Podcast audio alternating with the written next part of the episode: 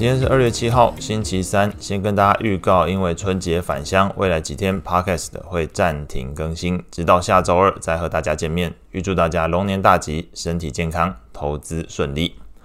回到美股的部分，即便这个昨天仍然有几位 Fed 的官员表示通膨存在不确定性，不考虑在现阶段进行降息的偏鹰派发言，但是美债利率历经连续两天的强力反弹之后，昨天开始出现回落。部分原因可能受到美国财政部长耶伦昨天在众议院听证会的发言影响。他表示，商业房地产在高利率和空置率上升的情况下，对于银行和业主的压力使他感到有些担忧。但相信在银行监管机构的帮助之下，情况是可以控制的。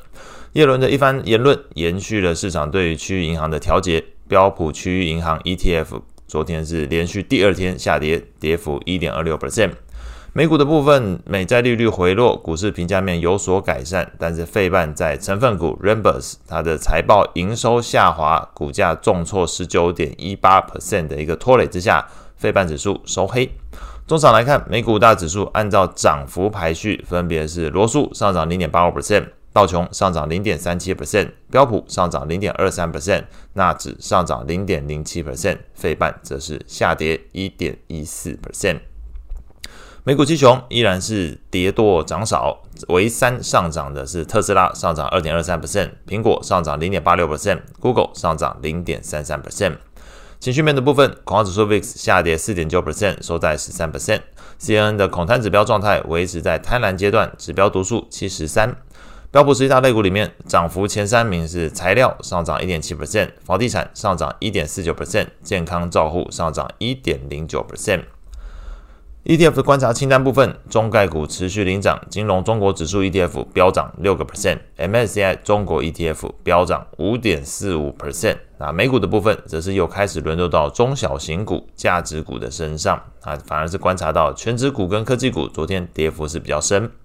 美债利率的部分费德克利夫兰银行的总裁梅斯特则表示，他相信美国经济如果能够如预期般反映物价持续放缓的话，那么利率就可以逐步调降。但是目前来说，通膨依然难缠，利率政策没有或者是不应该去进行改变。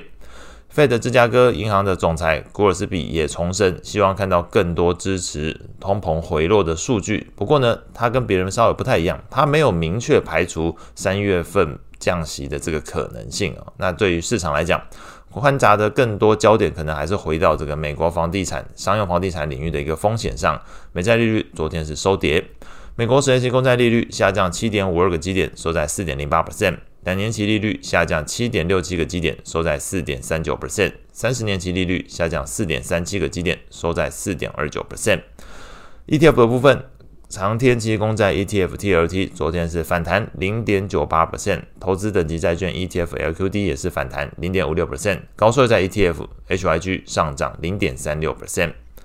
外汇市场部分，美元指数是跟随美债利率同步回落，下跌零点二七 percent，收在一零四点一七。主要非美货币基本呈现反弹走势，其中澳币跟日元涨幅比较大。那澳洲央行昨天是举行利率会议，一如市场预期，维持官方利率在四点三五 percent 不变，但是仍然保留升息对抗通膨的一个可能性。那态度来说是相对其他央行是偏鹰派，搭配昨天美元回落的一个情况，澳币中场升值零点六三 percent，收在零点六五。